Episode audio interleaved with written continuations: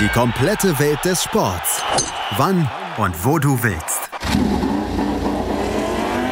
Schräglage. Der Talk zur Motorrad-WM. Mit Andreas Thies und den Experten von motorsporttotal.com auf meinsportpodcast.de. Vor ein paar Wochen meinte Francesco Bagnaia noch, wenn ich so fahre, kann ich nicht um die WM mitkämpfen. Jetzt gewinnt er zum ersten Mal in Mugello und ist vielleicht doch wieder dran.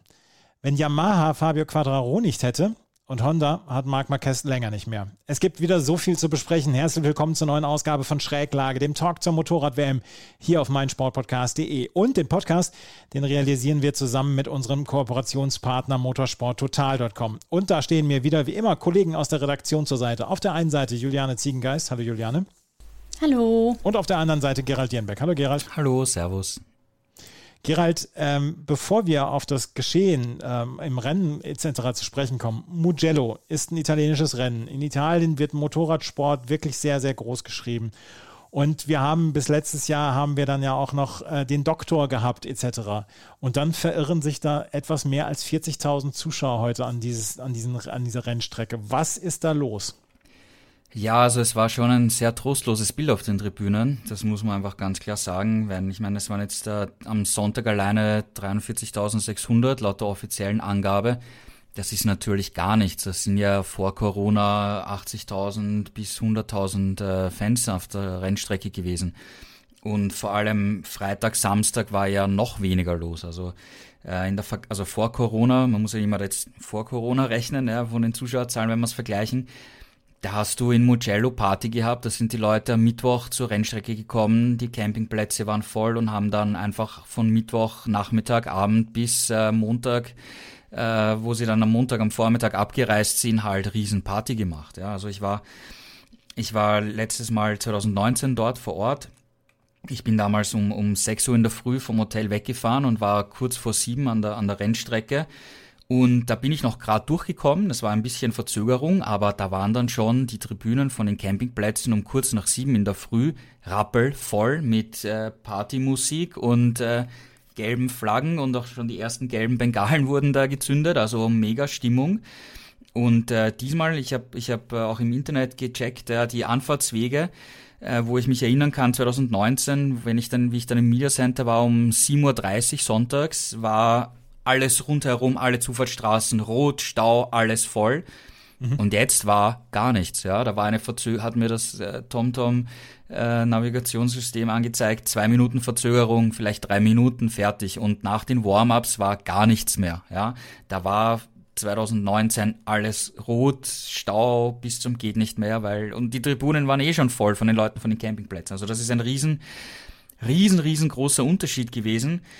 Ähm, wenn wir uns jetzt aber die Europarennen anschauen, äh, Portimao 65.000 knapp herum, war okay, ja, aber Miguel Oliveira ist dort ein großer Sportstar, da hat man eigentlich auch mit etwas mehr gerechnet, ja. Ähm, mhm. Dann Jerez, Grand Prix von Spanien, wir wissen, Motorradrennen, die Spanier sind komplett verrückt danach, waren auch nur ungefähr 56.000, vielleicht 60.000 dort, ja. Es waren zwar schöne Bilder im TV, aber die, die reinen Zahlen waren dann schon etwas äh, ernüchternd, ja, weil 2016, was jetzt gar nicht einmal so lang her ist, waren da 120.000 Leute dort am Sonntag allein, also das Doppelte eigentlich, ja. Dann hatten wir äh, Le Mans, das ist Rekordkulisse gewesen. Klar, Fabio Quattro als Weltmeister, das zieht, ja, MotoGP zieht dort. Das ist auch wirklich schön noch zu sehen, dass nach diesen vielen Jahren der Dominanz der Italiener und Spanier, dass wir jetzt mit Frankreich einfach ein Land haben, wo einfach die MotoGP halt geht. Das war echt toll. Und jetzt natürlich Mugello halt äh, ein Trauerspiel. Die große Frage ist natürlich, woran liegt's? Ne? Ich meine, sicher, Valentino Rossi fährt nicht mehr, das ist sicher ein, ein, ein Faktor, aber ich glaube auch nicht, dass es der ausschlaggebende Faktor ist, weil allein wenn wir uns am Samstag erinnern, drei Italiener vorne, äh, Fabio Di Gianantonio, totales Überraschungs, äh, Überraschungs-Pole-Position-Mann mit dem Gresini-Team, italienisches Team, VR46 mit beiden Fahrern in der ersten Startreihe, also das Rossi-Team großartig. Da hat man auch gesehen, die, die paar Fans, die da waren, haben gefeiert, wie wenn Rossi selber vorne wäre und die ersten drei Plätze äh, hätte. Aber ich glaube nicht, wie gesagt, dass es der einzige Grund ist, weil auf der anderen Seite die, die Ticketpreise in Mugello sind jetzt auch nicht äh, die günstigsten. Das muss man, muss man auch festhalten. Also Le Mans war da schon ähm, deutlich billiger. Dazu kommt natürlich auch ein Faktor, den wir jetzt äh, generell nach Corona erleben, dass äh, Hotels sind einfach viel teurer. Also früher sind halt mhm. extrem viele Fans aus, aus Deutschland, Süddeutschland, aus Österreich, aus der Schweiz zum Beispiel nach, nach Mugello gefahren. Der Sprit ist extrem teuer, das sehen wir alle an der Tankstelle jeden Tag. Ähm, Hotels sind generell teurer geworden, Restaurants sind teurer geworden. Ähm, wenn man fliegt, Mietwagen sind generell in Europa jetzt äh, in den vergangenen Monaten extrem teuer geworden. Und dann überlegst du dir natürlich, tust du dir das an und, und fahrst dahin für, für drei oder vier Tage und gibst hier mehrere hundert Euro aus, bis, bis vielleicht sogar mit zwei Leuten oder einer Familie mit, mit über 1000 Euro oder so. Gleichzeitig hast du ja natürlich im, im Heimatland jetzt ja auch die steigenden Kosten, die wir alle momentan erleben und dann, dann ist natürlich das, glaube ich, eine Miterklärung, warum einfach die Tribünen momentan halt mit Ausnahme Frankreich, ja, was, was eben dieser Quattro-Faktor ist, deutlich spärlicher besucht sind als äh, vor Corona. Es ist eine Entwicklung, die wir beobachten müssen. Vor allen Dingen, weil es ja sehr, sehr viele Events jetzt gibt. Wenn man sich das zum Beispiel anguckt, ganz weit weg von Motor, Motorrad-WM, wenn man sich zum Beispiel Konzertszene anguckt. Ich wohne in München und da ist jeden Abend sind eigentlich vier, fünf Konzerte, die man besuchen kann. Dann ist das im Moment, glaube ich, dann auch so ein bisschen aufgestaut und dass man sich und dass sich die Zuschauerinnen und Zuschauer, Fans, ähm, dann ja auch ihr Geld zusammenhalten müssen und dann schauen müssen, wo sie hingehen und dass es dann vielleicht sowas wie ein bisschen wie Rosinenpicken gibt äh, um die Events rum und ähm, wir werden es erleben müssen. Auf jeden Fall war dieser, ähm, dieser Zuschauerinnen und Zuschauerzuspruch sehr, sehr gering. Ähm, gibt es da in irgendeiner Weise noch Gespräche oder sagt die Dorna was dazu zu den bislang durchschnittlichen Zuschauerinnen und Zuschauerzahlen äh, abseits von Le Mans?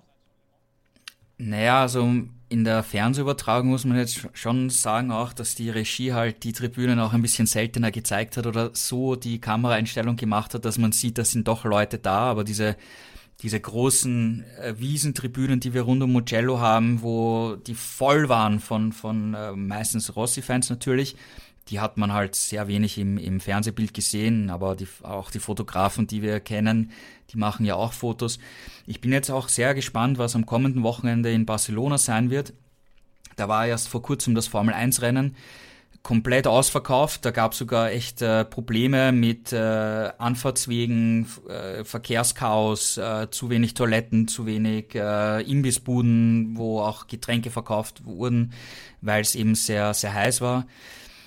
Und die Formel 1 Tickets sind im Prinzip halt nochmal teurer als MotoGP Tickets generell. Ja? Mhm. Und jetzt kommen wir, weiß nicht, drei Wochen danach, äh, kommt die MotoGP nach Barcelona. Ob jetzt die, die Fans in Spanien jetzt, die jetzt schon das ganze Geld ausgegeben haben für, für Formel 1, jetzt dann auch nochmal äh, zur, zur MotoGP gehen, ist, ist für mich auch ein großes Fragezeichen. Marc Marquez, da werden wir jetzt gleich drüber sprechen, äh, wird in Barcelona sein Heimrennen nicht bestreiten. Ob Aleix Espargaro jetzt als Spanier das große Zugpferd ist, würde ich jetzt mal eher bezweifeln. Ja. Also ich glaube, in Barcelona könnten wir ebenfalls äh, deutlich weniger Besucher sehen, als wir aus der Vergangenheit gewohnt sind. Das ist eine Geschichte, die wir beobachten müssen in den nächsten Wochen und Monaten. Und bevor wir auf das Rennen zu sprechen kommen, dann müssen wir noch über ein anderes Thema sprechen. Gerald hat es gerade angesprochen. Und keine Angst, Juliane Ziegengeist wird gleich auch noch sprechen, aber die war bis gestern noch in der Formel 1 beschäftigt. Deswegen hat sie nicht so den Überblick über die gesamten Themen, die vor dem Rennenwochenende passiert sind. Und deswegen spreche ich im Moment gerade mit Gerald fast exklusiv. Ähm, keine Bange. Juliane hat es, äh, kommt gleich auch wieder. Gerald, wir müssen darüber sprechen, dass Marc Marquez bekannt gegeben hat, dass er sich wieder einer Operation unterziehen muss und dass er ja mehrere Wochen und Monate ausfallen wird. Es wird einfach nicht besser mit seinem Arm. Ja, das ist eine interessante Geschichte. Ähm, am Donnerstag wurde er gefragt, ähm, ist eine vierte Operation am Oberarm geplant? Und er hat ganz klar gesagt, ähm, nein, ist, ist nicht geplant, aber er hat halt nach wie vor äh, Probleme, äh, vor allem mit der Beweglichkeit und auch mit der Kraft im, im, im rechten Oberarm. Und am Samstag ist dann rausgekommen, ja, ähm, er wird eine weitere Operation durchführen lassen und er wird für unbestimmte Zeit ausfallen. Und das ist wirklich sehr, sehr kurzfristig alles äh, passiert. Ähm, er ist ja eigentlich zu Saisonbeginn nach Madrid übersiedelt und äh, lässt sich da auch von Ärzteteam rund um Rafael Nadal behandeln, was wir auch schon mal im Podcast mhm. besprochen haben. Ähm, was natürlich eine, eine, eine kluge Geschichte ist, finde ich, weil du weißt, Tennisspieler der Oberkörper, die Arme sind da einfach und auch der Bewegungsapparat in der Schulter, das ist halt für Tennisspieler das Um und Auf. Klar. Und, und, und wenn er sich da von solchen Spezialisten beraten lässt, ist das der absolut richtige Schritt. Und ähm, er hat dann eben am Samstag ähm, verraten, dass er eben am Freitag dann die finalen Telefongespräche gehabt hat, wo eben gesagt wird, ja, wir können eine, wir können eine Operation äh, nochmal durchführen. Die wird er in den USA machen. Ähm, es ist äh, von den Untersuchungen, die er eben gemacht hat in den vergangenen Wochen, haben auch die, die Spezialisten gemeint, der Knochen ist jetzt seit 18, also vor 18 Monaten war seine letzte Operation und seither ist der Knochen jetzt auch in einer, in einer Verfassung, wo man eine weitere Operation durchführen kann. Also wird wahrscheinlich das Material entfernt, die, die Platten, die er drinnen hat und was auch immer noch gemacht werden. Auf jeden Fall wurde ihm versichert, dass das ein, ein, ein Schritt ist, um wieder mehr Beweglichkeit äh, in seinem Arm generell und mehr Kraft dann zu ermöglichen. Und ähm, im Laufe des Wochenendes haben sie sich da eben dazu entschieden, gemeinsam mit Honda, dass sie sagen, ja, das ist der richtige Schritt, äh, das, das durchzuführen. Er sagt, äh, seit er eigentlich zurück ist, man hatte eigentlich immer gewusst, es wird dauern, bis er wieder auf, von der Kraft und von allem wieder auf sein Level kommt. Aber es hat dann sich doch gezeigt, dass es auch überraschenderweise einfach viel, viel länger dauert, dieser ganze Prozess. Und irgendwie sind sie jetzt in den vergangenen Monaten oder seit dieser Saison an einem Punkt angelangt, wo es einfach nicht mehr besser wird und er nach wie vor äh, Schmerzmittel nehmen muss, er nach wie vor ähm, Medikamente nehmen muss gegen, gegen Entzündungen, die, die im Arm anscheinend immer noch ähm, entstehen können unter Belastung er hat überhaupt keinen Spaß, äh, Rennen zu fahren. Wenn er trainiert zwischen den Rennen, hat er Schmerzen, muss sich quälen. Also die, die mentale Geschichte davon muss man ihm, glaube ich, großen Respekt zollen, dass er sich überhaupt so weit gekämpft hat, jetzt seit mehr als zwei Jahren. Ähm, und man hat jetzt eben gesagt, okay, ähm, wir machen jetzt diese Operation, weil es hat keinen Sinn, weil egal was man jetzt auch am Motorrad macht, er kann nicht so fahren, wie er äh, möchte, wie er kann, wie es wie sein Gefühl ist das, das ist auch für die Weiterentwicklung vom Motorrad halt kontraproduktiv. Und ähm, er kann zwar vielleicht seine zwei, drei Rennen im Jahr gewinnen und ab und zu mal aufs Podest fahren, wenn alles gut, gut läuft, aber das große Ziel ist, Weltmeister zu sein. Das ist sein Ziel, das ist das Ziel von Honda. Und deswegen hat man gesagt, ja, man macht diesen äh, Schritt jetzt. Und er hat hier auch ganz klar gesagt, er hat keine Ahnung, wie lange die Genesungszeit äh, verläuft. Das wird man alles erst dann nach der Operation sehen und in den Wochen danach und das Ziel ist ganz klar, ähm, so stark und so körperlich perfekt vorbereitet äh, zurückzukommen für die Saison 2023. Ja? Und äh, ob er jemals wieder in dieser Saison fahren wird, wissen wir momentan nicht. Ich könnte mir vorstellen, dass man vielleicht im Herbst, vielleicht beim letzten Rennen oder bei den, beim Testtag im, im November sagt, okay, wir probieren einmal, fahr halt einmal, ja, und schauen mal, wie es dann ausschaut. Vielleicht äh, können wir dann das Trainingsprogramm über den Winter umstellen, dass du fit zu den Wintertestfahrten im Februar 2023 zurückkommst, kommt. Aber klar, die Saison ist abgeschrieben. Dafür, das ist auf der anderen Seite aus deutschsprachiger Sicht wieder positiv. Wir werden jetzt den Stefan Bradl wieder im Einsatz sehen, ja, für viele Rennen, was ja aus unserer Sicht ja auch eine, eine coole Geschichte ist. Also, Marc Marquez muss sich wieder einer Operation unterziehen und seit seiner Verletzung ist nichts mehr so wie vorher. Juliane, wie war denn jetzt sein letztes Rennen, bevor er sich hat, bevor er sich operieren lassen muss? Zehnter Platz ist dann ja auch eher wenig berühmt.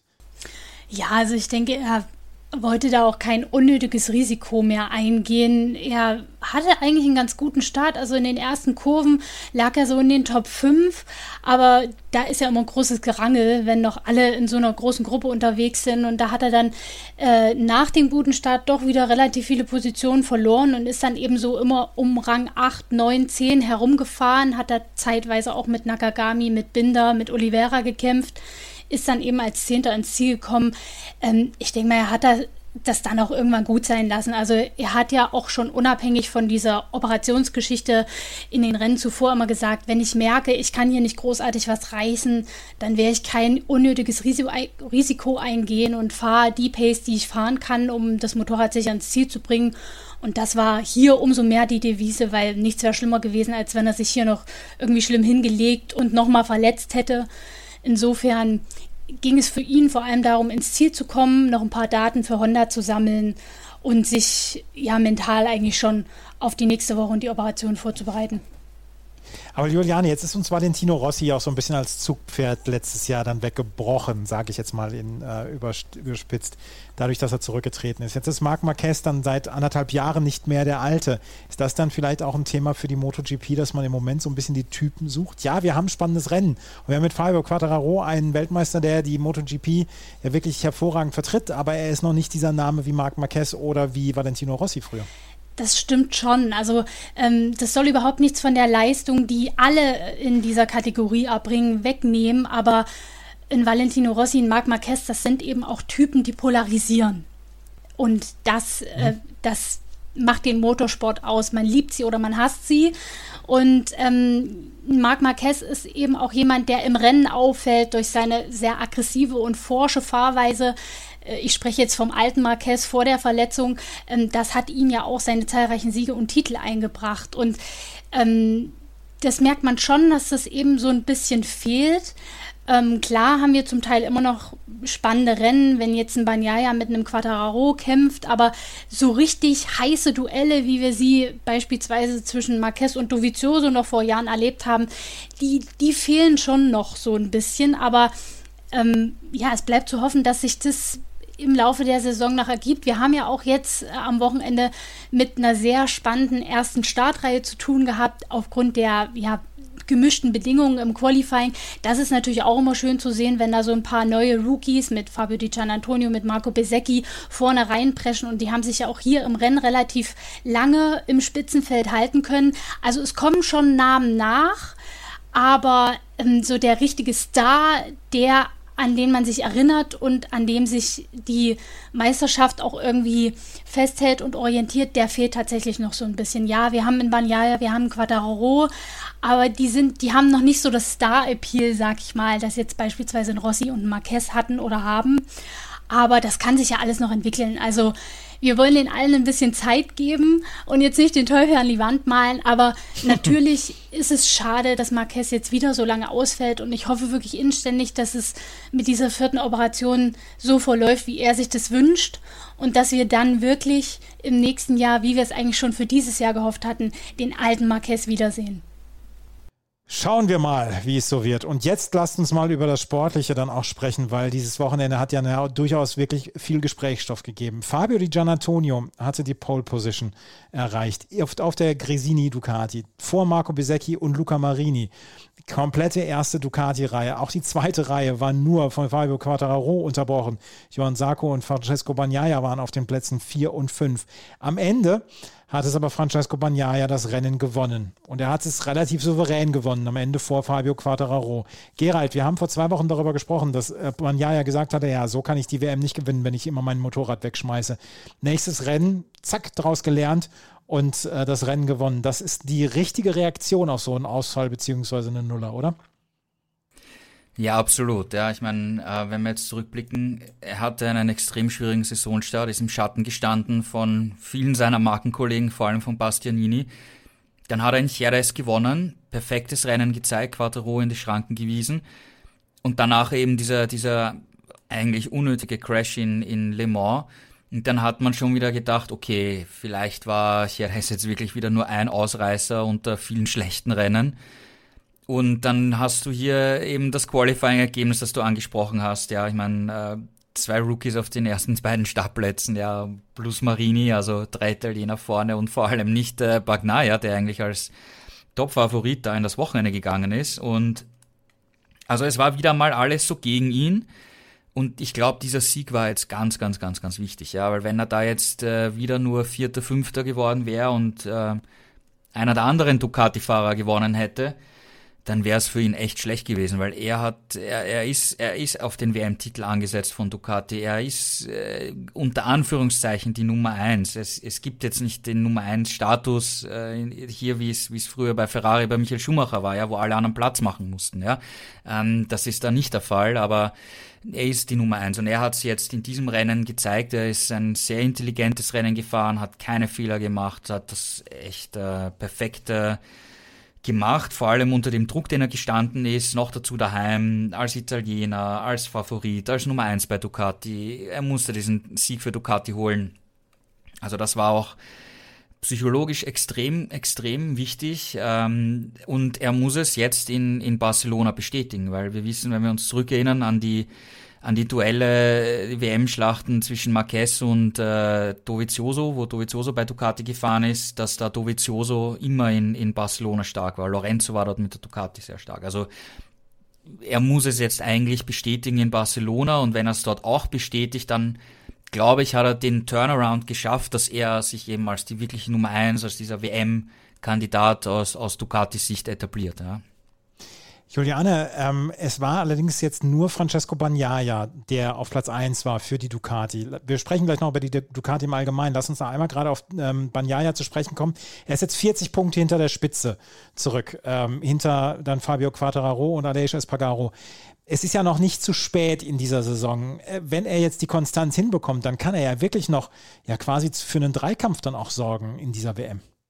Ja, absolut. Abgerechnet wird zum Schluss, das muss die Devise sein und das ist auch seine Devise. Er ähm, rechnet von Rennen zu Rennen und wenn er so weitermacht, dann wird er auf jeden Fall eine Rolle spielen im Kampf um den Titel. Das steht außer Frage. Aber äh, die Konstanz ist eben der Schlüssel. Wir sagen es ja immer wieder und am Ende des Tages darf man sich zu wenig wie möglich am besten gar keine Nuller leisten. Also so ein Fehler wie in Le Mans, der darf ihm eben nicht nochmal passieren, weil ja, Fabio Quadraro und Aleix Espargaro, die haben noch gar keinen Nuller geschrieben. Das sind die beiden, die in jedem Rennen punkten konnten und deswegen eben auch in der WM vorne liegen.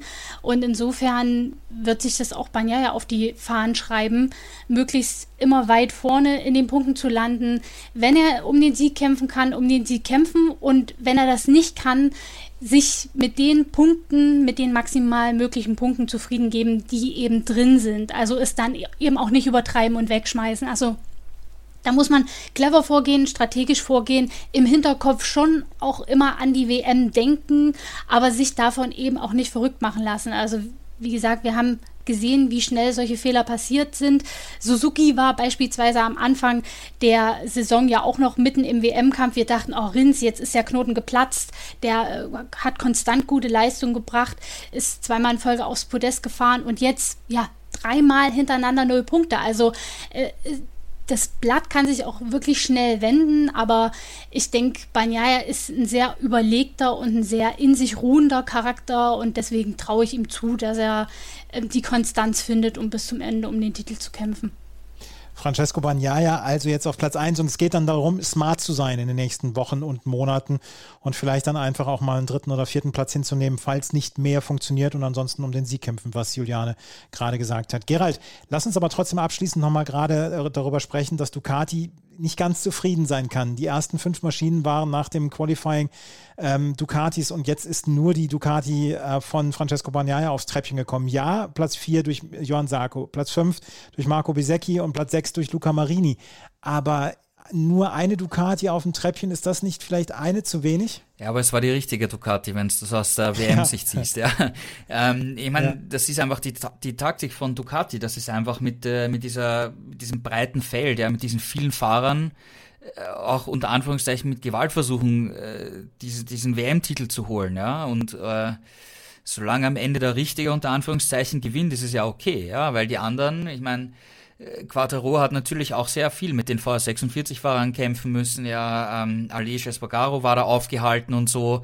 Ich meine, wenn jetzt äh, ein, ein Quattro und ein Aleix Espargaro nach der ersten Runde Erster und Zweiter sind und Bagnaia ist Fünfter, Sechster, ja, bis der dann nach vorkommt, sind die beiden da vorne weg. Ja, das heißt, die haben, die anderen Ducatis haben natürlich die auch behindert und, und so, dass, dass äh, Bagnaia da einfach eine Chance bekommen hat. Also die Gesamtstrategie geht auf, wenn Bagnaia gewinnt als richtiger Ducati-Fahrer. Ja, auf jeden Fall. Ducati also siegreich hier in Mugello. Wenn wir uns gleich wieder hören, dann werden wir über die anderen Teams natürlich sprechen. Alessia Spagaro, Aprilia. Über Aprilia scheint noch immer ganz groß die Sonne und jetzt sind sie nächstes Jahr sogar zu viert. Das alles gleich hier bei, bei Schräglage auf meinsportpodcast.de. Das Rennen von Mugello, das hat die Ducati gewonnen. Auf Platz 2 ist Fabio Quattararo eingefahren und er hat ein Ergebnis von Yamaha übertüncht, was mit schlecht noch sehr nett umschrieben ist. Juliane, es ist nach wie vor einiges im Argen bei Yamaha. Gott sei Dank haben sie Fabio Quattararo, der so konstant dann auch abliefert. Absolut, also er ist und bleibt die Speerspitze und äh, der Punktebringer und die absolute Titelhoffnung von Yamaha und auch die einzige Hoffnung von Yamaha, weil wenn man sich anschaut, wo die anderen Yamaha-Piloten so rumfahren, ähm, dann möchte man sich eigentlich die Hände vor die Augen halten, weil es wirklich ein Trauerspiel ist. Aber Quattararo holt immer die Kohlen aus dem Feuer und lässt das so ein bisschen vergessen, dass man ansonsten ziemlich, ziemlich schlecht dasteht. Und man muss ja sagen, er war, glaube ich, selber am meisten überrascht, dass es so gut lief im Rennen für ihn, denn er hat sich ja am Freitag in den Tra und auch in den Trainings am Samstag schwer getan. Ähm, Yamaha hatte ja eine neue Verkleidung mitgebracht mit dem Ziel, so ein bisschen mehr Topspeed zu generieren. Gerade in Modello spielt das ja mit der langen Geraden durchaus eine Rolle. Ähm, und mit der hat er sich aber nicht so wirklich anfreunden können. Und am Sonntag hat man dann zurückgebaut auf die normale Standardverkleidung und damit hat es dann offenbar wieder Klick gemacht. Ähm, er konnte attackieren, hat ja auch mit den Ducatis gekämpft, konnte sich vom Start weg relativ schnell nach vorne pirschen und hat sich dann eben wie, wie gesagt nur Banyaya geschlagen geben müssen und das war für ihn eigentlich wie ein Sieg. Ähm, Im Vorjahr wenn wir uns erinnern, hat er ja in Mugello gewonnen, Quadraro, ähm, aber eigentlich auch nur, weil Banyaya in Führung liegend gestürzt ist. Also insofern war es ähm, so ein bisschen die Egalisierung des Ergebnisses, bloß eine Position weiter hinten, aber für Quadraro war es wie ein Sieg und er hat auch tatsächlich gesagt, es war mein bestes Rennen überhaupt, ähm, weil ich so ein schlechtes Gefühl hatte vorher und überhaupt nicht damit gerechnet habe, dass es im Rennen so gut läuft. Und ja, für die WM ist es natürlich für ihn optimal gelaufen. Banya ist noch relativ weit weg. Alej Espargaro konnte er hinter sich halten, seinen Vorsprung auf ihn von vier auf acht Punkte verdoppeln. Also es läuft ganz gut. Es ist natürlich jetzt noch kein Brett von einem Vorsprung, aber er nimmt die Punkte mit, die er mitnehmen kann. Und es kommen sicherlich auch Rennen, da kann er wieder um Siege kämpfen. Diesmal hat es eben nicht gereicht, wobei er am Ende Banyaya durchaus noch ein bisschen näher kommen konnte. Aber der Abstand blieb dann doch bei über einer halben Sekunde. Also zu einer Attacke war das deutlich zu weit weg. Aber ich halte es durchaus für möglich, auf Strecken, die dann vielleicht auch der Yamaha wieder ein bisschen mehr liegen, wo es nicht so sehr um den Topspeed geht, dass er da auch wieder um Siege mitkämpfen kann. Also ähm, er ist und bleibt das, äh, das, ja, die Titelhoffnung und der, der Quotenbringer von Yamaha und kann das Motorrad so fahren wie kein anderer, um solche Ergebnisse einzuheimsen. Also das sagen ja auch die anderen immer wieder und das bestätigt sich auch. Das ist noch sein Vorsprung gegenüber Banyaya, oder? Diese Konstanz und dass er dieses, dieses, diese Maschine dann auch immer ins Ziel bringen kann. Und dann meistens auch noch auf dem Podium. Absolut, also er hat noch keinen Nuller geschrieben. Katar lief nicht so gut mit Platz 9, Argentinien, Amerika Platz 8, Platz 7, aber ansonsten immer in den Top 4 oder eben auf dem Podium. Zwar bisher nur ein Sieg, aber äh, es zeigt ja, die anderen machen Fehler außer in Aleix Espargaro, der ähnlich konstant punkten konnte. Und daraus ergibt sich eben auch seine Führung in der WM. Also die Konstanz 5 Euro ins Phrasenschwein ist eben der Schlüssel. Und äh, das weiß er so gut wie kein anderer. Er ist der amtierende Weltmeister. Er weiß genau, ähm, wenn er nicht um den Sieg kämpfen kann, dann nicht auf Gedeih und Verderb versuchen, sondern die Punkte mitnehmen, die auf dem Tablett liegen. Und das macht er äh, mit Bravour und so kann man auch äh, eine WM gewinnen. Wir erinnern uns an Joan Mir vor zwei Jahren, der hat auch nur einmal gewonnen und ist Weltmeister geworden. Also ähm, man muss nicht nur Siege einfahren, um, um, um am Ende ganz oben zu stehen. Fabio Quattararo, also im Moment in der Fahrerwertung auf Platz 1. Auf Platz 2 ist er hier heute eingefahren.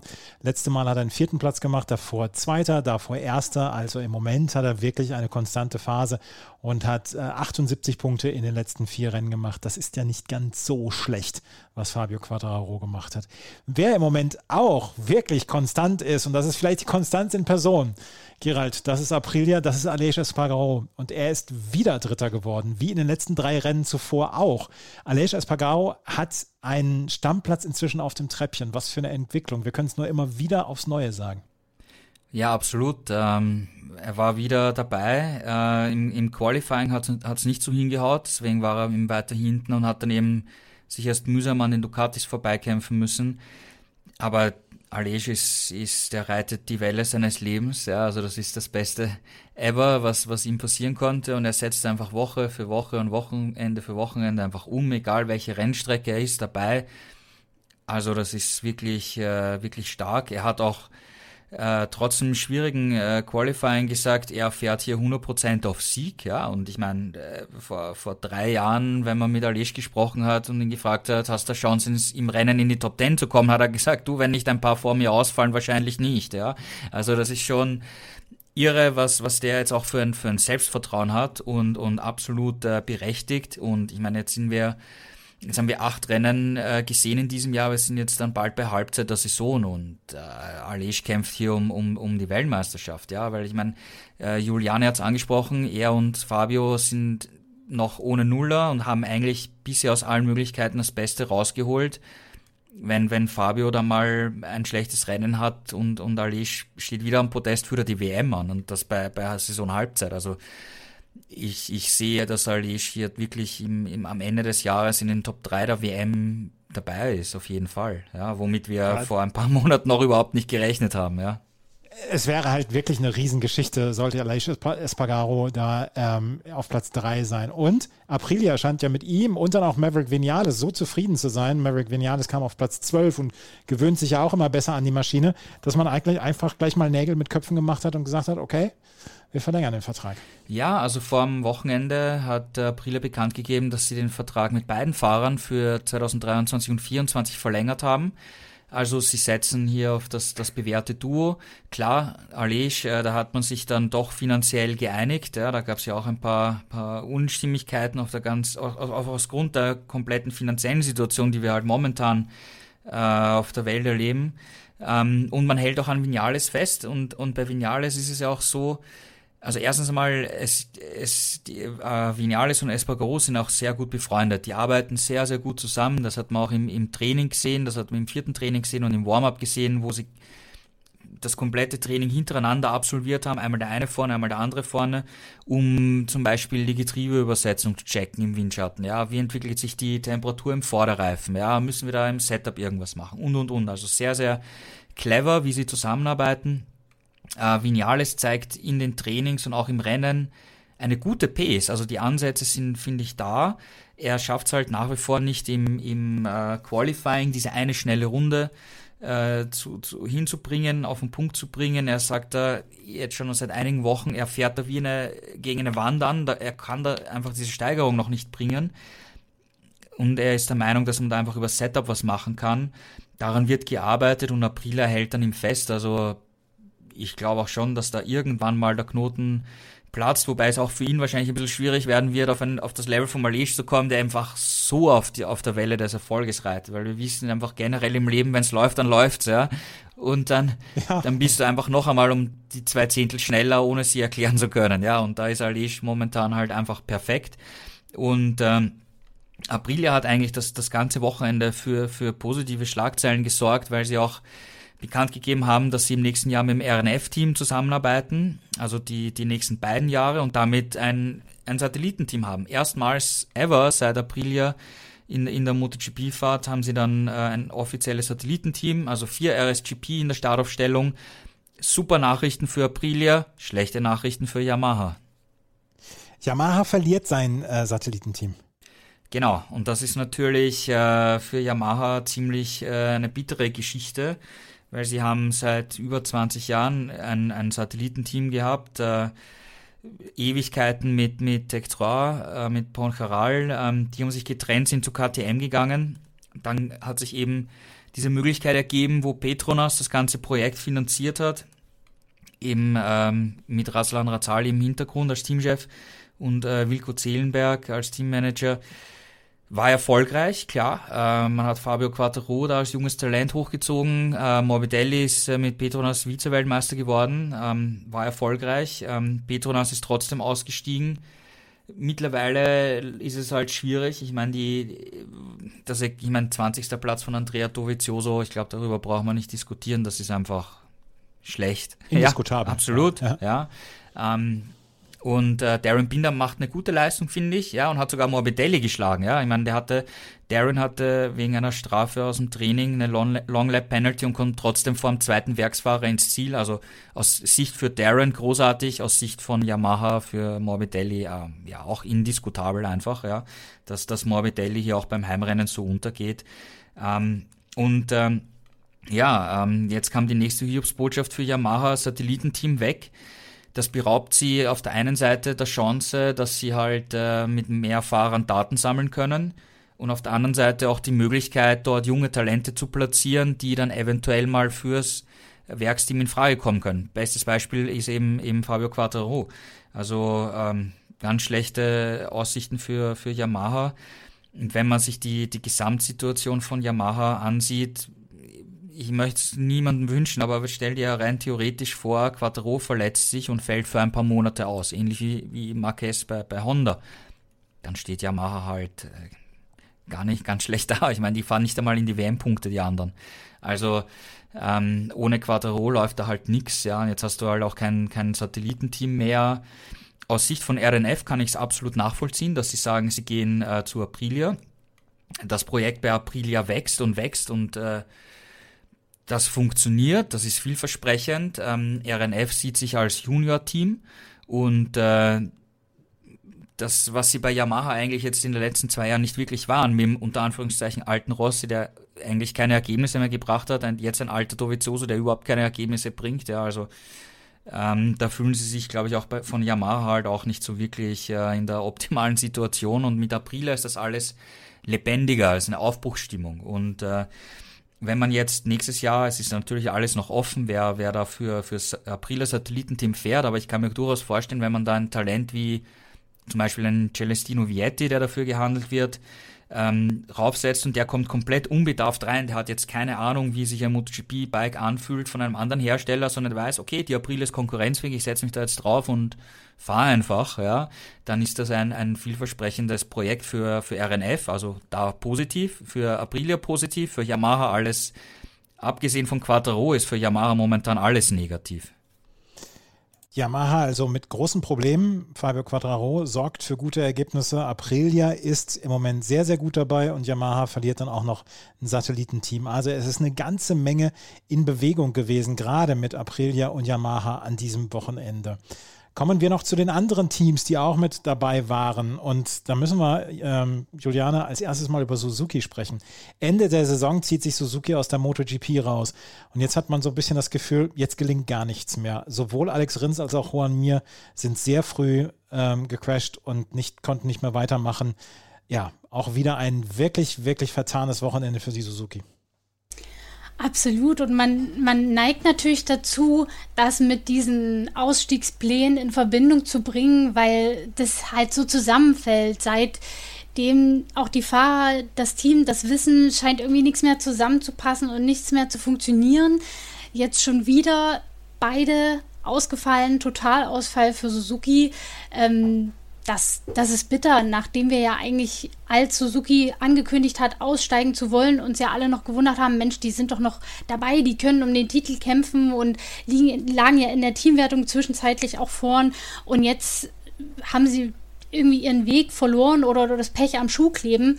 Also in Mugello hat wirklich eigentlich von Anfang an nicht viel, weder bei Alex Rins noch bei Joan Mir funktioniert. Schlechtes Qualifying, womöglich eben auch den schwierigen Bedingungen geschuldet ähm, und dann von weit hinten losgefahren. Ähm, Alex Rins hat dann zwar so in den Punkterennen mitgekämpft zum Zeitpunkt seines Sturzes, aber ist dann eben gestürzt. Da gab es so eine Kollision mit Takaki Nakagami und Joan Mir kurz davor auch schon zu Boden gegangen unabhängig von irgendeinem anderen Fahrer einfach gestürzt. Also im Zeitraum von einer Runde beide Suzukis im Kies. Ähm, das, das ist Worst-Case-Szenario und äh, gibt natürlich zu denken, aber beide wollen das jetzt nicht unbedingt mit diesen Ausstiegsplänen in Verbindung bringen. Sie sagen, sie sind immer noch motiviert und eigentlich wollen sie ja gerade jetzt beweisen, dass es ein Fehler ist, auszusteigen. Aber ja, solche Nuller ziehen jetzt natürlich die Stimmung nochmal zusätzlich runter und es ist schon verwunderlich, dass auf einmal so gar nichts zu gehen scheint. Aber Suzuki war an diesem Wochenende wirklich äh, unter ferner Liefen, also von Anfang an eigentlich im Nirgendwo. Gibt es da noch einen Weg zurück? Ich meine, oder fahren Alex Rins und Juan Mir jetzt einfach nur die Saison zu Ende und denken sich, hoffentlich ist bald vorbei?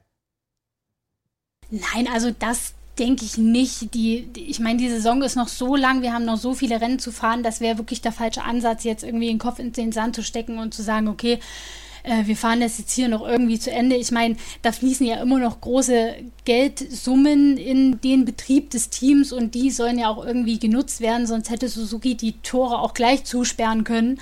Ähm, also das ist, glaube ich, nicht der eigene Anspruch, aber es ist natürlich schwierig, sich jetzt, wenn man einmal in so einer Talsohle gefangen ist, da wieder rauszukämpfen.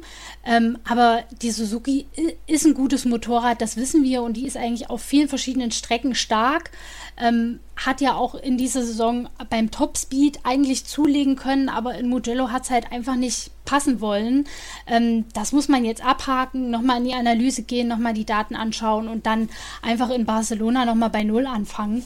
Ähm, ich traue ihnen zu, dass sie da wieder die Alten sind und die sind ja, die vorne mitfahren und ähm, über die wir uns schon so positiv im Verlaufe der bisherigen Saison geäußert haben.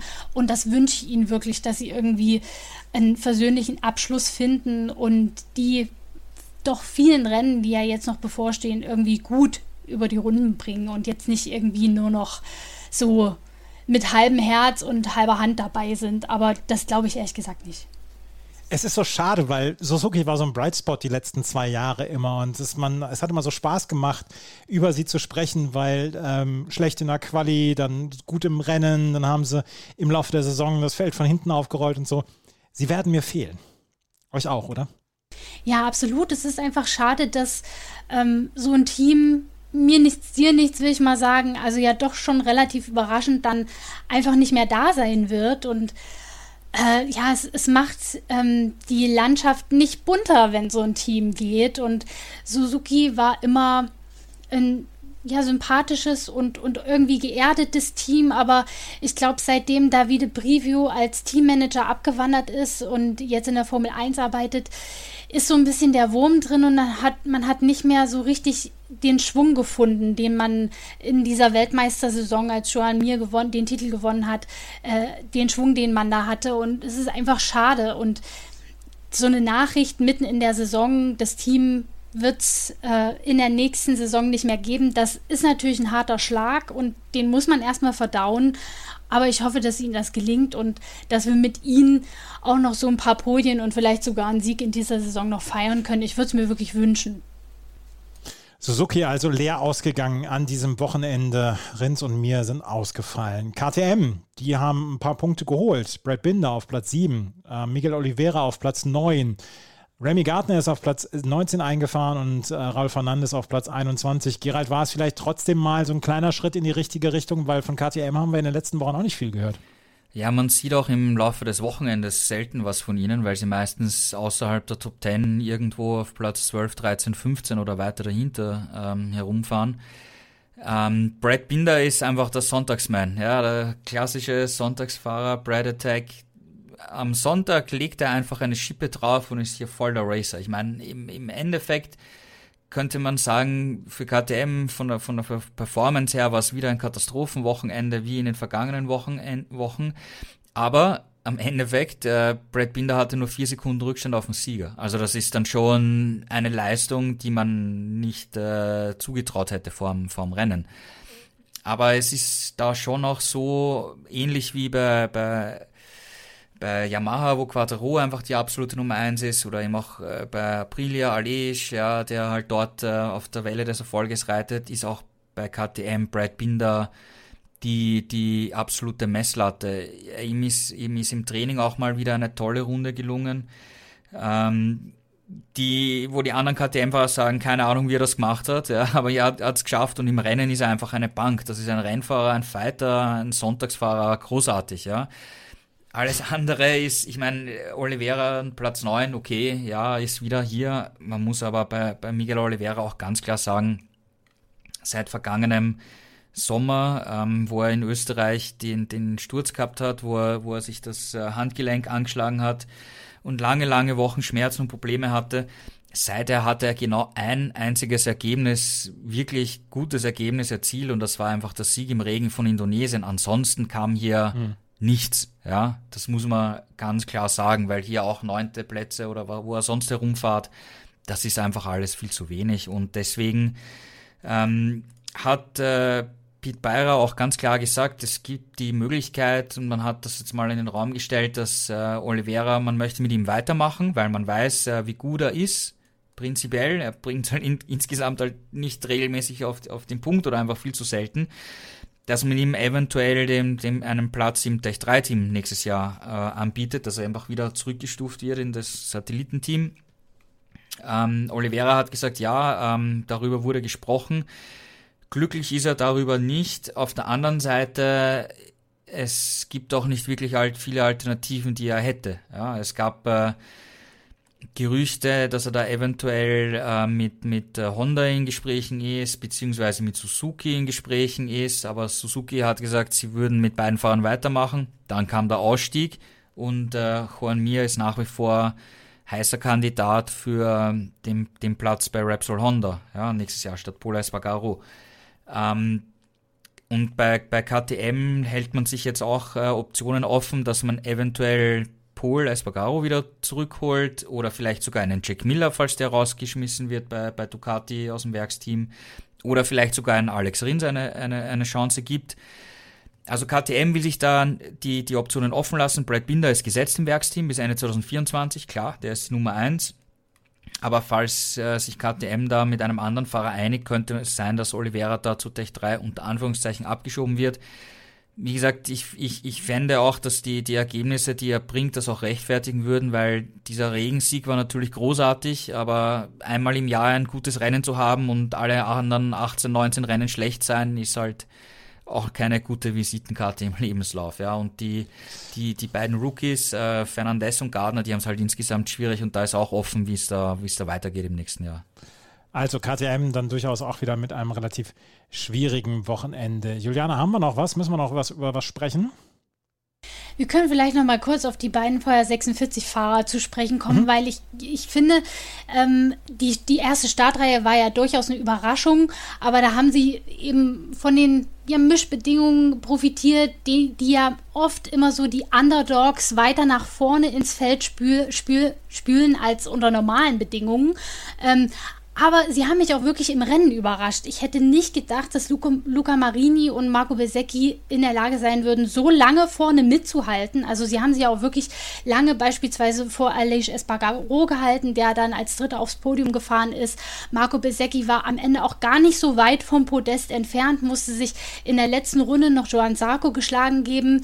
Ähm, und mit Platz 5 und Platz 6 haben sie das beste Teamergebnis in der Geschichte dieses noch jungen Teams geschrieben und das im Mugello im quasi in der Kathedrale von Valentino Rossi ähm, ein Jahr nach dessen letztem Heim Grand Prix in Mugello. Also das ist schon irgendwie eine schöne Geschichte und hat mein Herz ein bisschen erwärmt und äh, gerade für Marco Besecchi freut es mich, weil der hat in den Trainings immer wirklich teilweise eine gute Pace wirft es aber im Rennen gerne mal weg und diesmal hat er es durchgezogen und das bei seinem Heim Grand Prix ähm, vor seinem Teamkollegen Fünfter zu werden, das ist echt eine starke Leistung und es zeigt, er hat es absolut verdient, in dieser Klasse zu fahren und ist im Kampf um den Titel Rookie des Jahres ein ernstzunehmender Kandidat.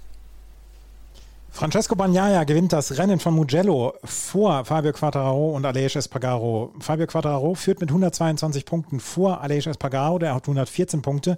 Inea Bastianini ist auf Platz 3 mit 94 Punkten und Francesco Bagnaia ist inzwischen schon auf Platz 4 mit 81 Punkten. Dahinter dann Johann Sarko mit 75 Punkten. Das war das Rennen in ähm, Mugello. Nächste Woche geht es schon weiter mit dem äh, Grand Prix von Katalonien in Barcelona. Und dann werden wir natürlich da auch drüber sprechen hier auf meinsportpodcast.de bei Schräglage. Und in der Woche werdet ihr natürlich alle Informationen dann bei motorsporttotal.com bekommen. Wenn wir uns gleich wieder hören, dann werden wir über die Moto 2 und die Moto 3 sprechen. Und bei der Moto 2 hat sich ein alter, junger, neuer Bekannter in die Siegerlisten eingetragen. Das gleich alles hier bei Schräglage auf meinsportpodcast.de, dem Talk zur Motorrad-WM. Wenn man böse oder zynisch sein will, hätte man sagen können, naja, da ist er ein Jahr in der Moto 3 gefahren und es hat die Weltmeister, den Weltmeistertitel geholt, aber dann war er in der Moto 2, musste erst dann mal reinwachsen. Aber Pedro Acosta hat das Rennen in der Moto 2 gewonnen vor Joe Roberts und Ayo Gula. Gerald, da hat aber noch keiner die Geduld verloren bei Pedro Acosta, oder? Nein, überhaupt nicht. Also der ist äh, fix in der KTM-Familie verankert, weil man einfach weiß, was für ein äh, Ausnahmetalent das, das ist. Ja, ich mein, im, im, ersten Jahr Moto 3 Weltmeister zu werden und vor allem Rennen, die er im vergangenen Jahr bestritten hat, äh, wo er aus der Boxengasse gewonnen hat. Ja. Also das sind Geschichten gewesen, die sind, die sind einzigartig und zeichnen ein großes Talent aus. Man muss natürlich sagen, klar, ähm, die, die bisherige Saison war ein bisschen schwierig. Ähm, war ab und zu im Training hat er mal eine gute Rundenzeit gezeigt, aber dann im Rennen, wo dann doch ziemlich hart gekämpft wird äh, und du dich dann eventuell auch nicht nur auf den Windschatten zum Beispiel verlassen kannst in der Moto 2, da hat er sich schon schwerer getan. Aber bei ihm ist der Knoten geplatzt. Wenn wir uns zurückerinnern, äh, Le Mans, er hat das Rennen angeführt und hat seinen Teamkollegen Augusto Fernandez äh, deutlich äh, kontrollieren können, ist dann gestürzt und hat einfach seine Chance auf den ersten Sieg äh, weggeschmissen und hier ähm, optimales Rennen gefahren. Also er hat einen einzigen kleinen Fehler gehabt, wo er mal am Ausgang von Arabiata 2 einen Rutsche gehabt hat und die Führung an Canet verloren hat.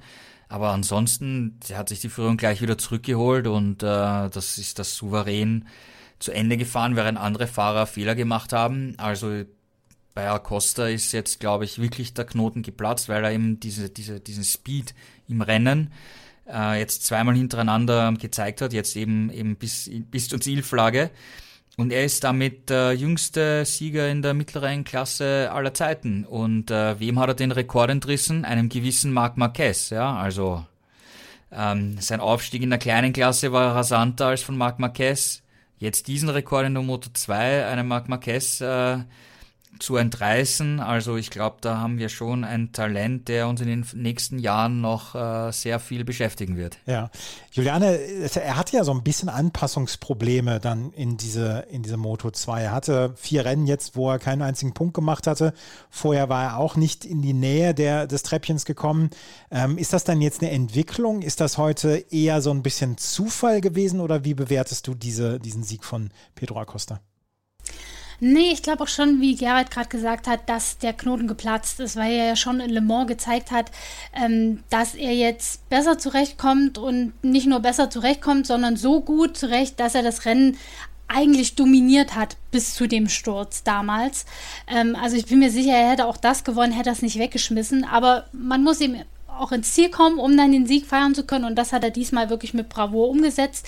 Er hatte ja ähm, am Anfang doch schon einigen Druck von Canet, konnte sich aber absetzen und äh, hat ja dann Kane auch in den Fehler getrieben, der gestürzt ist, in dem Vorhaben wieder näher ranzukommen, ähm, hat sich davon aber überhaupt nicht äh, einschüchtern oder tangieren lassen und seinen Stiefel durchgezogen. Und dafür, dass die Klasse ja für ihn immer noch relativ neu ist, hat er das wirklich mit Bravour gemacht und ähm, hat nach Le Mans gezeigt, dass er jetzt auf einem guten Weg ist, dass er die Pace hat, das Gefühl fürs Motorrad stimmt.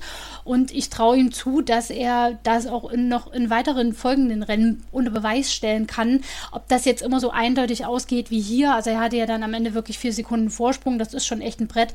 Ähm, das mag auf einem anderen Blatt stehen, aber er hat ja schon in der Moto 3 auch seine Zweikampfstärke unter Beweis gestellt. Also selbst wenn es mal enger werden sollte, traue ich ihm zu, dass er dann auch aufs Podest fahren kann kann. Und ich wünsche mir, dass es mal enger zugeht und dass er diese Duelle, die wir in der Moto 3 mit ihm gesehen haben, auch in der Moto 2 zeigen kann. Und wenn er so weitermacht, dann ist auch äh, der Titel noch nicht aus, außer Reichweite. Also er hat sich ja jetzt schon wieder näher rangepirscht. Gut, ist jetzt auf Platz 10 über 50 Punkte immer noch entfernt, aber hey, Celestino Vetti hat den technischen Defekt, ist ausgefallen. Da sind schon mal äh, die 16 Punkte, die er für Platz 3 bekommen hat, flöten gegangen. Ähm, wenn das noch ein paar Mal mehr passiert und Acosta immer so durchzieht, dann kann das durchaus am Ende noch eine enge Geschichte werden. Also ich würde ihn noch nicht komplett von der Rechnung streichen. Joe Roberts hat sich auch mit ins, ähm, in, ja, in die WM-Auswertung und in die WM-Verlosung damit reingebracht. Mit dem zweiten Platz ist jetzt auf Platz 4 in der Gesamtwertung. Ayogula sowieso, der hat ja eine sehr konstante Saison. Mit seinem dritten Platz jetzt dann auch ist er punktgleich mit Celestino Verti, der ja mit Ausfall äh, keine Punkte machen konnte. Gerald, das äh, steuert alles zu auf ein schönes, enges Rennen hier. Ja, genau. Vor allem äh, Vietti hätte man ja eigentlich äh, als, als Top-Favoriten gesehen. Und sein Rennen war ja am Anfang auch nicht so toll, weil er war ja auch nur auf Platz 7, 8, 9 herumgefahren, aber dann andere haben Fehler gemacht, er hat Überholmanöver gemacht, hat aufgeschlossen und äh, war eigentlich schon fix am Podest, bis dieser technische Defekt einfach passiert ist. Das ist halt äh, Pech, ja, okay. Kann, kann passieren, sollte nicht passieren, vor allem in einem Top-Team wie, wie VR46, wenn man um, den WM-Titel ähm, kämpfen will. Aber abgesehen von Vietti ist eigentlich das Feld wirklich äh, sehr, sehr, sehr offen. Also ähm, ich würde auch äh, Juliane zustimmen, dass wenn Acosta hier einen Lauf bekommt, dann äh, würde ich das nicht ausschließen, dass der noch im, im, in der zweiten Saisonhälfte im Herbst dann wirklich eine, eine Rolle spielt bei der WM-Titelvergabe. Also er ist ein Ausnahmetalent, den, den wir selten gesehen haben. Vielleicht das letzte große Ausnahmetalent war eben Marc Marquez ja, in, in der kleinen Klasse, der dann eben zu diesen riesen Erfolgen angesetzt hat.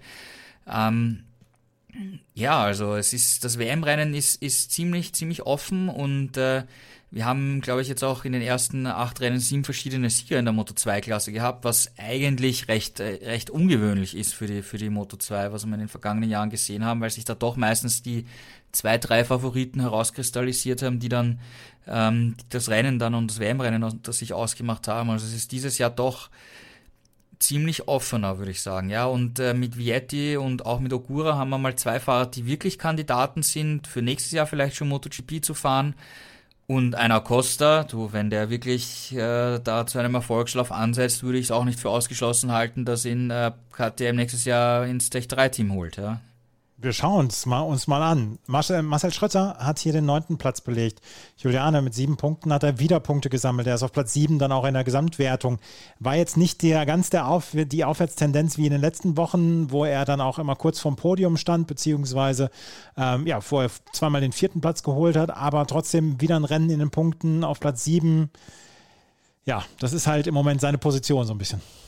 Ja, man muss natürlich auch wieder das Qualifying ansprechen. Da ist er einfach zu schlecht und das weiß er auch selber. Wenn man von Startplatz 20 losfährt, dann äh, ist das Rennen eigentlich schon halb verloren, weil so viel kannst du gar nicht gut machen, es sei denn, du hast Überschallgeschwindigkeit. Also das funktioniert halt nicht. Ähm, er bleibt dann natürlich gerade am Anfang im Verkehr hängen, wenn er nicht einen Hammerstart hat und muss sich dann erstmal durchs Feld kämpfen. Ähm, er hat zehn Positionen, äh, nee, sogar mehr, elf Positionen gut gemacht. Man muss aber auch wieder sagen, er hat erneut von Stürzen vor ihm profitiert. Kane ist gestürzt, Lowe's ist vom eigenen Teamkollegen abgeräumt worden, Chandra ist auch leider wieder gestürzt, obwohl er eine gute Pace hatte. Celestino Vetti ist technisch bedingt ausgefallen. Also da sind auch wieder ihm einige Plätze geschenkt worden. Aber gut, er nimmt sie mit, er bringt es ins Ziel, das ist positiv. Und seine Pace ist auch immer gar nicht so schlecht. Aber es steht und fällt halt mit diesen schlechten Qualifying-Ergebnissen, die er leider einfährt. Und da müsse sich immer wieder an die Nase packen und sich fragen, warum kriege ich das auf die eine Runde nicht so hin? Ähm, wenn er schon nicht ins Q2 einzieht, dann kann er eigentlich schon gleich seine Sachen packen, weil dann wird es eben nichts mit dem Podest. Aber ich traue ihm zu, dass wenn er sich denn mal für die ersten, lass es mal zwei, drei Startreihen qualifiziert, ähm, dass er dann auch das Zeug hat, um die Top 5 oder ums Podest mitzukämpfen. Aber dafür muss er halt sich besser qualifizieren und das wird seine große Aufgabe für die nächsten Rennen sein. Das weiß er auch selber und nimmt sich da an die Pflicht, aber er muss es halt auch endlich umsetzen. In der MotoGP hat Pedro Acosta vor Joe Roberts und Io Gugula gewonnen. In der Gesamtwertung führt Celestino Vietti punktgleich mit Io Gugula mit 108 Punkten. Dahinter Aaron Canet mit 89 Punkten, Joe Roberts mit 86 und Tony Abolino mit 83 Punkten. Der ist Vierter geworden am heutigen Tag. Augusto Fernandes ist auf Platz 6. In der Moto 3 gab es dann nochmal ein ganz heiteres naja, ausfallen dann auch. Es gab sehr, sehr viele Fahrer, die ausgefallen sind. Am Ende aber gewinnen so ein bisschen oder gewinnt so ein bisschen alter Bekannter. Sergio Garcia gewinnt vor Isan Guevara und auf Platz 3 ist eingefahren Tatsuki Suzuki. Auf Platz 3 eingefahren. Gerald, wie lief das Rennen? Das war sehr, sehr wild heute. Ja, typische Windschattenschlacht in Mugello, eh wie nicht anders zu erwarten gewesen war, weil es konnte sich eigentlich niemand absetzen. Ein Fahrer galt vor dem Rennen als äh, quasi Favorit, das war Dennis Foggia, der auch in den Trainings immer so die zwei, drei Zehntel sogar schneller fahren konnte, sogar alleine fahrend, ohne Windschatten. Aber wie er dann wirklich an der Spitze des Feldes war und schon ein paar Meter Vorsprung hatte, ist er zu weit außen auf dem Randstein gekommen, wo es noch feucht war, weil in der Nacht hat es ja geregnet gehabt, in der Nacht von Samstag auf Sonntag. Die Warm-ups waren auch auf äh, feuchter Strecke und ähm, wir wissen, dass weiße Linien und Randsteine einfach extrem lang brauchen, bis sie wirklich trocken sind. Ja, und da ist er einfach in Führung liegend abgeflogen. Ist halt sehr bitter, wenn du dein Heimrennen als Italiener anführst und dann einen blöden Fehler machst und stürzt. Auch für einen WM-Kampf ein, ein Riesenrückschlag. Äh, Dennis Önschö ist auch gestürzt, ähm, angeblich sogar auf einem Artpreisvisier, ähm, was, man, was man in einem Interview gesagt hat. Ähm, auch sehr kurios. Er ist aber weitergefahren und hat dann noch einen WM-Punkt ähm, gesammelt. Äh, Diogo Moreira ist, ist äh, da noch ein Update dazu. Der ist in der letzten Kurve, in der letzten Runde in der Zielkurve im per Highsider spektakulär abgeflogen und hat sich da auch noch äh, verletzt. Ja, also gute Besserung. Ähm, der wird vielleicht in Barcelona nicht fahren können. Und ansonsten war es einfach diese, diese große Windschattenschlacht. Ähm, Garcia hat es eigentlich äh, richtig gemacht, hat in der, am Eingang der Zielkurve ähm, überholt und versucht, äh, bis, zu, bis zur Ziellinie vorne zu bleiben, aber sein Teamkollege Guevara ist vorbeigefahren um wenige Hundertstel Sekunden. Und äh, Suzuki auch nur um wenige Hundertstel Sekunden daneben Dritter, also es war eigentlich fast Fotofinish. Nur am Ende hat sich dann gezeigt, dass Guevara im Laufe der letzten Runde ganz leicht am, am Kurvenausgang am Ende vom Randstein das Grün berührt hat, damit Track Limits missachtet und die Regeln sagen, Missachtung der Track Limits in der letzten Runde eine Position zurück. Deswegen hat Guevara den Sieg, den er schon äh, gefeiert und gejubelt hat, in der, in der Auslaufrunde doch noch ähm, am grünen Blatt quasi wirklich verloren. Und äh, Garcia hat den, den Saisonsieg, ich glaube sein dritter war das jetzt schon, ähm, bekommen. Doppelsieg für Gasgas, äh, Suzuki dritter und äh, ja, einfach für die WM ist das natürlich schon ein Riesenschritt, weil es einfach äh, Foggia erwischt hat und äh, draußen ist. Ja, draußen war also Garcia ist da schon ein, ein sehr heißer WM-Kandidat. Ja, das zeigt er wirklich Woche für Woche und äh, Gas Gas ist echt stark aufgestellt. Sergio Garcia führt jetzt auch schon mit 28 Punkten Vorsprung vor Isan Guevara und Jaume Macia, der heute ohne Punkte geblieben ist, sowie Dennis Foggia mit 95 Punkten dahinter. Und vielleicht hat Sergio Garcia jetzt hier schon einen relativ großen Vorsprung erarbeitet in diesem Rennen. Nächste Woche geht es weiter. Juliane, es passiert nicht in dieser Woche viel, außer dem Transport des, der, der ganzen Klamotten nach, ähm, nach Katalonien, oder? Genau, der Weg ist ja Gott sei Dank nicht so lang. Äh, von Italien nach Spanien, das geht nach Barcelona. Eine Strecke, die alle wahnsinnig gut kennen, weil da ja sehr oft getestet wird. Am Montag nach dem Wochenende steht auch nochmal ein Montagstest an. Da können auch nochmal ein paar neue Teile und neue Entwicklungen ausprobiert werden, aber zuvor voller Fokus auf das Rennwochenende. Ja, ich bin mal gespannt. Es ist eine ähnlich schnelle Strecke wie Mugello. Wer da die Nase vorne haben wird, es bleibt auf jeden Fall spannend, gerade in der MotoGP zwischen Bagnaia, äh, zwischen Quadraro und Espargaro. Espargaro ist natürlich angespitzt wie ein Bleistift, das ist sein Heimrennen und ähm, er will da auf jeden Fall den Sieg er hat ja schon einen dieses Jahr in Argentinien eingefahren und ja, der zweite soll unbedingt her. Jetzt im Mugello hat es nicht geklappt und beim Heimrennen ist die Motivation umso größer. Also ich bin gespannt, ob das klappt.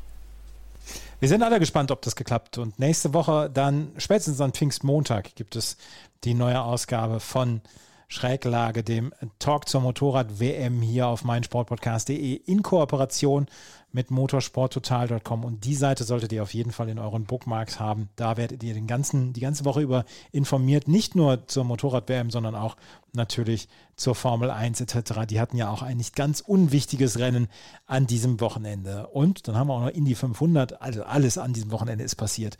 Das war es mit der neuen Ausgabe. Gerald, Julian, ich danke euch herzlich für die Mitarbeit wieder. Ja, gerne. Bis demnächst. Vielen Dank und bis zum nächsten Mal. Wenn euch das gefällt, was wir machen, freuen wir uns über Bewertungen bei Spotify und bei iTunes. Ansonsten vielen Dank fürs Zuhören. Bis zum nächsten Mal. Auf Wiederhören. Die komplette Welt des Sports. Wann und wo du willst. Schräglage. Der Talk zur Motorrad-WM. Mit Andreas Thies und den Experten von motorsporttotal.com auf meinsportpodcast.de.